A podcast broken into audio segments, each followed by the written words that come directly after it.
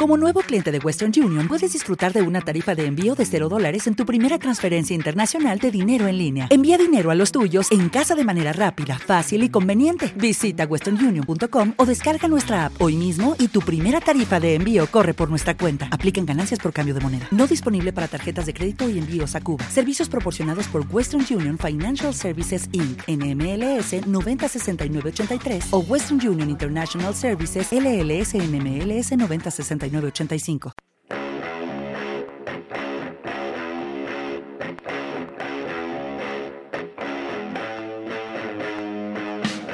Bienvenidos a Vulnerable, el podcast de seguridad digital conducido por Bernardo López, quien, con 15 años de experiencia, nos lleva a explorar el acontecer de la industria.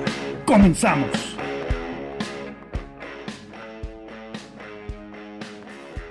Bienvenidos a este segundo episodio de la primera temporada y antes de comenzar quiero evitar el error que no sé si notaste tú Julio, pero en el primer episodio te presenté a ti, yo no dije ni quién diablos era, nada más me solté a hablar a lo baboso, no voy a permitir que eso pase en esta ocasión. Yo soy Bernardo López, conductor de Vulnerable y me acompaña, como ya se los dije y se los anuncié en el primer episodio de esta su sexta temporada, Julio Figueroa. Segunda oportunidad, y cumpliste, mi estimado Julio. Aquí está la amenaza cumplida de que vas a estar en todos los episodios de esta temporada y temporadas por venir. Efectivamente, que hola, buenas tardes, eh, pues con mucho gusto y que no se diga que vulnerable no cumple, que tú no cumples y que yo no cumplo. A ver, si nos vamos a poner incisivos en el cumplir o no cumplir, yo solamente quiero dejar una nota para quien nos escuche. No voy a decir nombres, solamente voy a decir que este programa pudo haber salido un día antes y el hecho de que no saliera un día antes no fue por mi culpa. No voy a decir culpa de quién es. Hay dos personas en este stream. Ustedes saquen sus propias conclusiones. Eh, bueno, tuvimos ahí un problema. De, hecho, fueron dos días, dos días con anticipación que pudo haber salido. Y me disculpo porque tuvimos ahí un temita técnico que todavía no se resuelve, pero está en vías de. Pero aquí estamos con todo el gusto de enmendar el error todo el gusto de platicar de cosas referentes a seguridad. Y fíjate, mi estimado Julio, también aprovechando para que hagas el, comercial y la mención, si no mal recuerdo, alguna vez en el programa que tú conduces de Finanzapiens, ya saben, streams todos los viernes en facebook.com, diagonal Finanzapiens, te acompañé a esos streams y platicamos de estafas y de los deepfakes, ¿no? De, Sí, sí, hablamos, hablamos, hemos hablado, afortunadamente hemos contado con tu presencia en varias, ya en varias ocasiones, y hemos hablado de, de estafas en distintas modalidades ya. Claro. Y ahora, este, es más, a, todo esto, si eres tú, si, si eres quien dice ser, no eres así un deepfake o algo por el estilo. Este. No eres, no eres una inteligencia artificial que me está respondiendo. Ah, pregúntame algo que solamente yo sabría y con eso sabes si soy yo o no. ¿Sabes qué? Este si, yo quisiera, podría verificar una cosa. O sea, si yo quisiera decir, ¿ese es Julio o es un deepfake? Te podría preguntar, oye, em, cuando nos conocimos, ¿qué correo electrónico usabas? Yo sé que no es el ah. que usas hoy en día. Mm, pero todavía sigue vivo. No voy a dar tu correo electrónico al aire para que te empiecen a mandar cosas, pero era una famosa K. Ajá, empezaba por ahí y, tenía que ver con una marca de. luego te platicaré esa historia, que está muy. Luego me platicarás por qué usaste y por mucho tiempo ese, ese correo Muchísimo tiempo. De ahí hubo una variante de ese. Cir, circa, ¿no? Circa. Ajá. Mm. Y pues ya dije, no, soy una persona seria, soy un profesionista y tengo que poner un correo que sea acorde a. Bueno, ya creo que con esto, como yo fui el que te di el, dato de la K, ya verificaste que no soy una inteligencia artificial, tú también verificaste que autenticación concedida, mi estimado Julio. Vámonos a platicar de lo que nos atañe. Aproveché o comencé este, este tema mencionando los de estafas, porque en aquellas reuniones, bueno, reuniones, streams, pláticas que nos aventamos, siempre hablábamos de una estafa en particular, ¿no? ¿Qué, ¿En qué consisten las estafas del pago por anticipado, las romance scams, el phishing? Creo que nunca lo tratamos, pero digamos, siempre atendimos un tipo de ataque o un tipo de estafa aislado. Y en esta semana está rondando por el mundo y por los portales de seguridad con justa razón. Incluso te compartí una liga de un portal que es de análisis político y digamos de coyuntural, no necesariamente político, pero también cultural, que hablan de esta estafa y que ese portal o ese sitio de YouTube nada tiene que ver con seguridad informática. Simplemente el tema fue tan interesante que lo tocaron. A mí lo que me parece muy interesante es que es una estafa, no nada más los millonaria, no nada más los 25 millones que ya vamos, a hablar que fue lo que la empresa estafada terminó perdiendo, pero que es una estafa tan compleja, tan especializada y digamos tan bien armada, que no podemos hablar que sea un business email compromise, que no podemos hablar que sea un deepfake. Realmente la estafa utiliza ese y otros elementos de ingeniería social y presión social Vamos a llegar a esos detalles, pero primero vamos a platicarles en qué consistió la estafa. Sí, porque estuvo buenísima. Un caso de estudio. ya, ahora sí ya nos ponemos a temblar, ¿no? Bueno, pues resulta que, y de acuerdo con varios portales en varios lados, están reportados que una empresa global, no sabemos qué empresa, solamente sabremos que es una transnacional, y que una persona que trabajaba para esa empresa en Hong Kong, la persona fue víctima de un ataque vamos a platicar de qué tipo de ataque, pero un ataque que lo llevó a hacer que transfiriera fondos de la empresa hacia personas que definitivamente ni eran el CFO ni ni siquiera empleados de la empresa, eran estafadores. Y la estafa total, las transferencias que lograron convencer a esta persona de hacer, totalizan un, o se estima, porque la estafa y la transferencia se la pidieron en, en millones de... ¿Qué moneda usan en Hong Kong? ¿Tú quieres me parece, me parece que usan el yuan, el yuan bueno, era una cosa así como 200 millones. Dije, ¿qué? 200 millones de yuanes. Ah, ok. El equivalente a 25 millones de dólares. Aproximadamente el equivalente de 25 millones.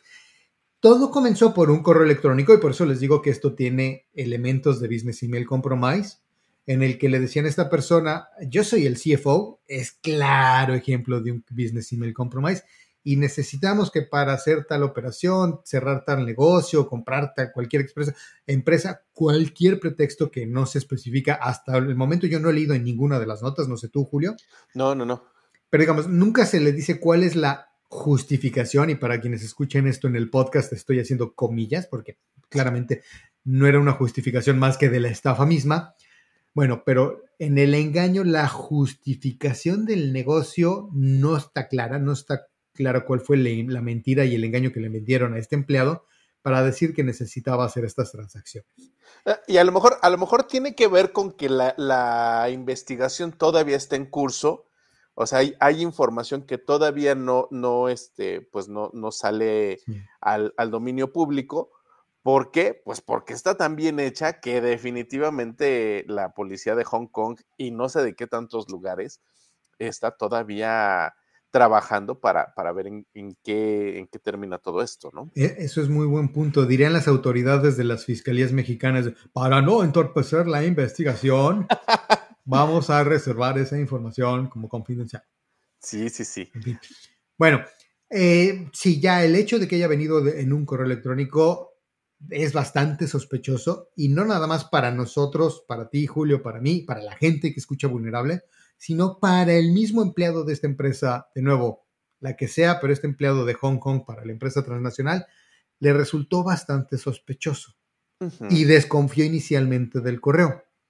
Sospechoso también debió de haber resultado que al momento de ejecutar la estafa o de que ya llevó a cabo lo que los criminales querían que el tipo hiciera, fue que le pidieron hacer la transferencia de nuevo de estos 25 millones de dólares en 15 transferencias independientes con 5 cuentas de destino, lo cual en mi opinión, es otra recontrabandera roja, pero de cuidado, ¿no? Sí, sí, ahí todas esas operaciones, vamos a pensar que las haces eh, separadas por motivos de seguridad o por el motivo que tú quieras, pero al final de cuentas tendrían que caer en la misma cuenta, ¿no? Deberían, por lo menos eso debería de, caer. Eh, el hecho de que te pidan también que hagas, que difieras una transacción muy grande en varias, como el operador que hace la cuenta, podrías decir, ¿no será que están queriendo lavar dinero? O sea, hasta que si fuera mi propia empresa, yo desconfiaría de, oye, pues es que mi empresa no se dedica a estas cosas, o sea, o no se debería de prestar a hacer estas cosas que si no es lavado de dinero, parece que es lavado de dinero. Entonces, cosas así que... Sí, hay, hay, Fíjate, que, eh, bueno, yo, creo que ya en, algún otro episodio, ya me estoy autoinvitando a, a este, a, Vulnerable, pero platicaremos de, alguna otra estafa. Quiero pensar que, te, va a gustar esa de WhatsApp que alguna vez te platiqué y que, y que hay detallitos que dices, parece que sí es, pero como que no. O sea, normalmente sabemos cómo vienen los correos del banco, por ejemplo, o cómo vienen los, los mensajes de alerta también del banco y de, distintas este, instancias. O sea, normalmente los formatos ya vienen, ya vienen, este, pues vamos, tienen un estándar. Pues ¿no? por eso son formatos, o sea. ¿no? Sí, sí, sí, o sea, y, donde, y cuando te llega un, un mensaje, sea por el medio que sea, que parece pero no parece, ahí es como que el momento para para detenerte y revisar y confirmar que quien te está, quien se está comunicando contigo es quien dice ser, ¿no? Yo estoy completamente de acuerdo contigo en todo, menos en que te estés tirando al piso diciendo que te estás autoinvitando. Sabes que la invitación la tienes abierta, no te hagas. Entonces, pero todo lo que dices, además de eso, estoy completamente de acuerdo. Eh, los lineamientos, los formatos, los estándares, la definición de un proceso de negocio y los elementos de control existen por una razón una de las principales es evitar que caigan en este tipo, este tipo de estafas y o hasta mal prácticas los, las empresas, ¿no? Las organizaciones. Que no eh, actúen, ¿cómo dicen? No hagas bien, no, espérate, esa es otra cosa, que no hagas, no hagas cosas buenas que parecen malas. Ya lo decía el Chapulín Colorado. El viejo y conocido refrán. El refrán. Bueno. Sí, sí, sí. Al final de cuentas son, son controles que, que, que pues que todas las eh, instancias tienen, las instancias serias tienen, te dicen, si yo te voy a escribir, te voy a escribir por estos correos, incluso han llegado a eso, a decir, si yo te mando un correo de aquí, es cierto. Claro. O si ves esta, esta página web, pues sí, sí es mi página, ¿no? Claro. Ahora, no se ha revelado precisamente eso, que hubiera sido otro elemento muy claro de un business email compromise, que llegara una cuenta, digamos, vamos a ponerle un nombre alateo, totalmente al azar, ¿eh? no estoy pensando en nadie ni, ni señalando que alguien sea un estafador, pero digamos que llegó la cuenta del correo desde una cuenta juliofigueroa.gmail.com. Sí, completamente al azar. Qué completamente, no, no, no, me pregunten de dónde lo saqué, créanme que fue completamente al azar, pero digamos que fue juliofigueroa.gmail.com y que le está desde una cuenta de Gmail pidiendo hacer una acción o una tarea que es de negocios, pues ¿por qué no me lo mandas desde tu cuenta de la empresa? Que todas las empresas todavía al día de hoy a lo mejor no dan prestaciones, pero cuenta de correo electrónico sí dan. sí. Entonces, ese es otro control. No se, no se ha divulgado, no se ha hecho público si la, digamos, hubo algún elemento de spoof de la cuenta real de trabajo del CFO si la mayoría de las estafas de Business Email Compromise lo que hacen es registrar un Gmail, un Hotmail, un Outlook.com con un nombre de usuario parecido al de la persona que quieren suplantar su identidad o que quieren hacerse parecer que son. Eh, no se sabe, estamos especulando, pero digamos, sea una o de la otra, siempre debe de haber maneras de, de controlarlos, de tenerlos bajo control. Si es un spoof, hay elementos técnicos que deberían de evitar que un correo que dice ser del, CFO llegue desde fuera de la compañía. Y pues si llega desde fuera de la compañía, pero desde un hotmail y dice que es el CFO, pues porque el CFO no hizo su trabajo desde las herramientas que el trabajo le da. Pero en fin, algunas ya banderas de alertas. A mí lo principal, y nunca me gusta señalar a la víctima. La víctima, la víctima obviamente es la empresa, pero también el empleado como tal. Seguramente está en riesgo de quedarse sin trabajo, está en riesgo tal vez su libertad, está en riesgo de que le quieran poner responsabilidad financiera sobre cierta parte, si no es que todo el dinero que la empresa perdió, las autoridades que lo quieran meter a procedimiento judicial, quién sabe, ¿no? No me gusta que contra la persona que fue engañada se le monte todavía el, le hiciste mal, la regaste aquí, o tú eres un, mira, lo que me choca que se hace mucho en la industria de la seguridad es, es que está tontito, ¿no? ¿Por qué cayó en este engaño? ¿Quién no piensa? ¿Quién, ¿Quién puede caer en estas cosas, no? O sea, hay muchas cosas y ahorita vamos a platicar de unas bastante avanzadas y bien pensadas mentes maestras, estos criminales, este, al fin y al cabo, y a eso se dedican. Pero hubo un elemento que él estuvo a punto y que digamos, estuvo a punto de salir librado bien de esta batalla, de haber salido no embarrado de esta estafa, que fue que el mismo correo inicial, él dijo, esto está sospechoso, se me hace que no es.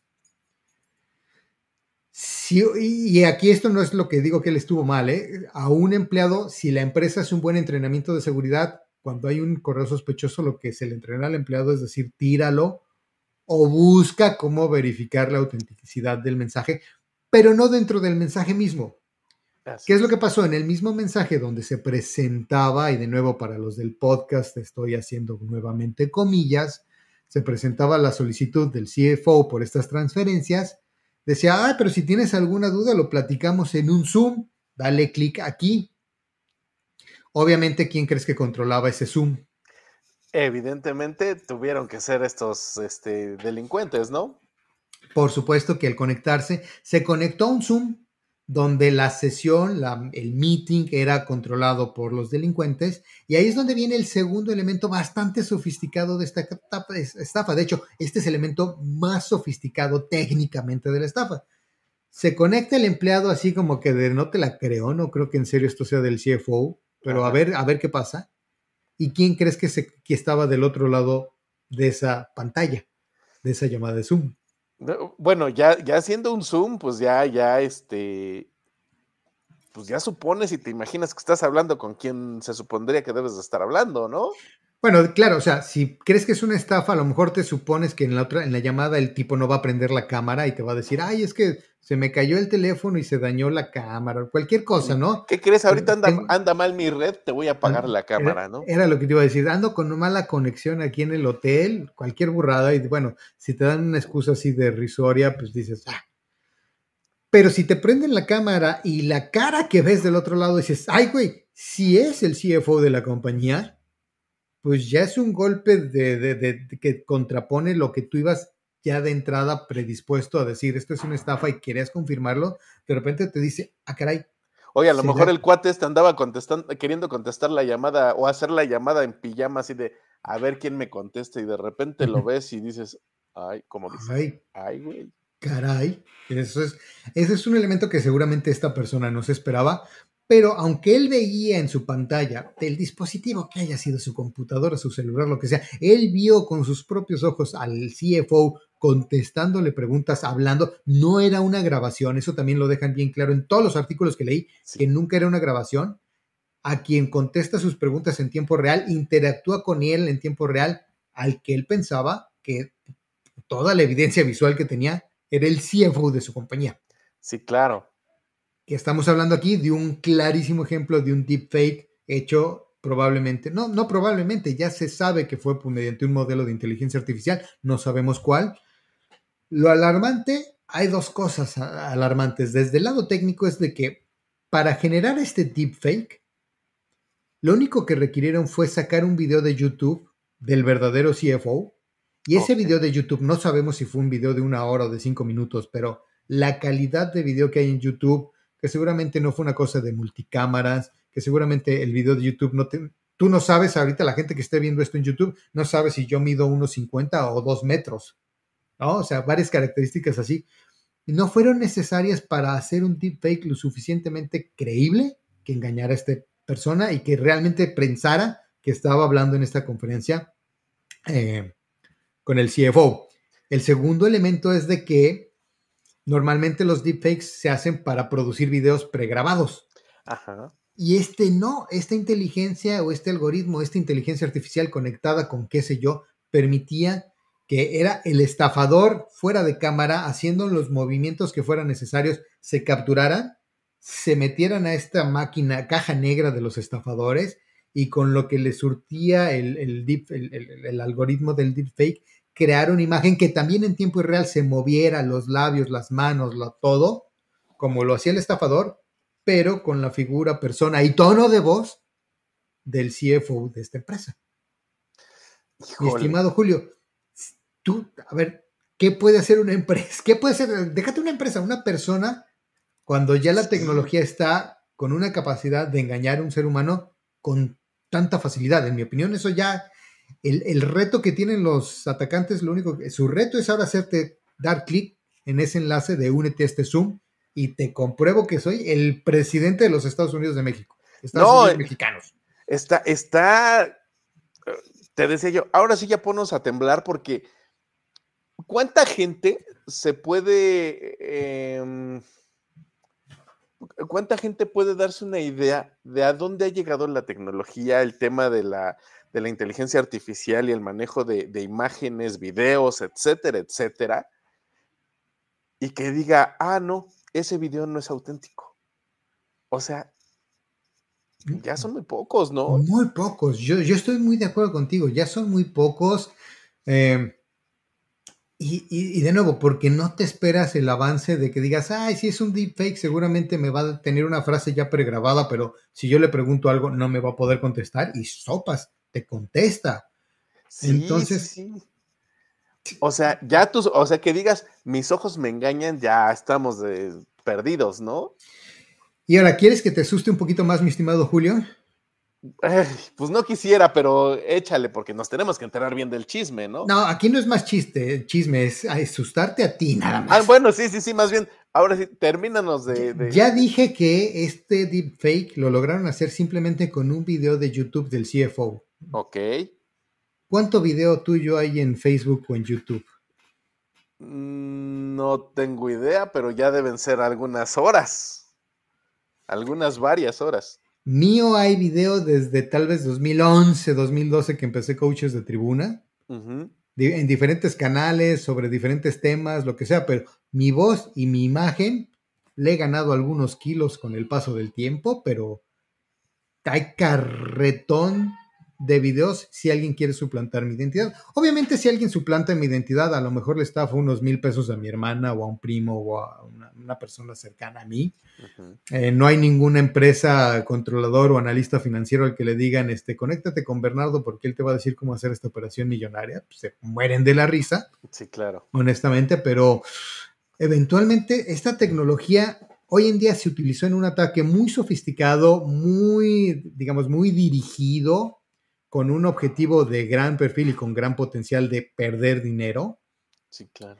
Pero poco a poco, así como el, deepfake fue evolucionando hasta lo que tenemos y que describimos en este ataque del día de hoy, este deepfake se va a poder hacer tan fácil o va a estar tan al alcance de tantos estafadores que no pienses que el rato lo estén haciendo con este nivel de precisión y sofisticación para intentar estafar a alguien de dos mil pesos de, oye, soy yo, sácame del apuro, se me ponchó la llanta o necesito para reparar el carro, lo que sea, cosas así, y que estén estafando a gente a diestra y siniestra. siniestra. Sí, está, está, cañón porque, este, pues vamos, como, como sabemos bien, la tecnología, el chiste es que se vaya acercando a cada vez a más gente, ¿no? que sea cada vez más barato, que sea cada vez más fácil, y hacer todo esto y que, y que esto ya esté al alcance de cada vez más gente, pues ya, ya estamos este, en un momento en el que ya los controles van a tener que ser otros, ¿no? Porque antes decías, ah, no, pues si ahorita le pongo una videollamada y a ver qué onda, ¿no? A ver quién sale del otro lado y segurito con eso les tiro el teatro, ¿no? Ahora no. Digo, pudiera ser, pero tienes que saber a quién hacerle la videollamada. Tienes que estar seguro de que le haces la videollamada a donde esperas que te conteste el contacto, no a donde te dijo un mensaje random que por favor llamaras para verificar, ¿no? Esa es, esa es la, la cosa ideal, porque de nuevo, si la tecnología puede estar muy avanzada, pero si tienes la comunicación y previo a cualquier cosa estás bien coordinado y planteaste con todos tus contactos conocidos eh, cuál es el, la comunicación o el, la vía estándar para comunicarse contigo es siempre en esta línea. Y si no estoy en esta línea, no le crean a nadie.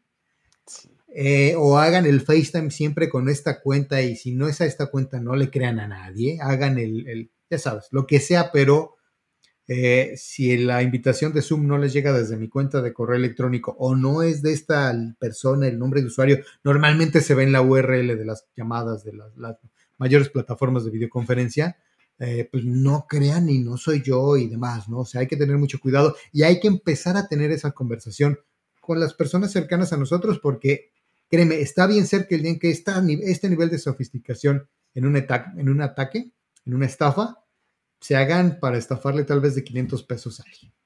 Sí, no, ya, ya no, ya este, pues ya vamos a tener, eh, bueno, decía, decían ahí que incluso, pues, una posible solución pudiera, pudiera ser el, el, que, pues ya todas las reuniones de alto perfil, pues tengan que ser otra vez en persona, ¿no?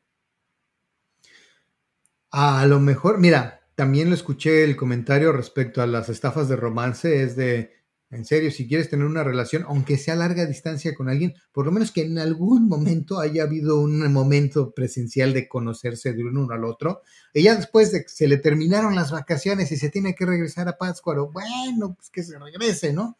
Sí, sí, claro.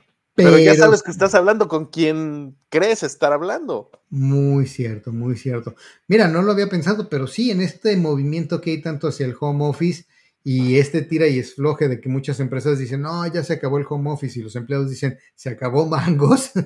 Sí, sí, sí. Un elemento que pues, le juega muy en contra es si se utilizan herramientas online para ejercer o conducir este tipo de estafas que a nadie le gusta perder 20 pesos, mucho menos a alguien 25 millones de dólares, ¿no?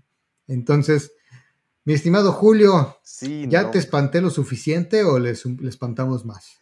Este, vamos a probarte. ¿Hasta dónde podemos ¿Qué pasó? ¿Qué pasó? Vamos. ¿Hasta dónde puede llegar esta mala noticia? Vamos a dejar esta noticia hasta aquí eh, es una noticia que me pareció sumamente interesante, tanto que elegí platicar de esta en este segundo episodio, a pesar de que ya tenía un tema adicional. Entonces, ¿por qué no me das chance? Te vuelves a unir la próxima semana. Invitamos a todos los que están escuchando ahorita el podcast y viendo el stream en YouTube o el video en YouTube en cualquier momento a que se suscriban, a que estén al pendiente, porque ya pronto vamos a platicar sobre otra estafa y sobre todo sobre otro estafador que también, créanme, nada más para que, para que vean si vale la pena o no suscribirse. Si les sorprendió que esta estafa fuera de 25 millones de dólares, al siguiente estafador, al, al que vamos a platicar en el siguiente episodio, cuando lo agarraron, tenía en efectivo más de 40 millones de dólares en su habitación. No te pases.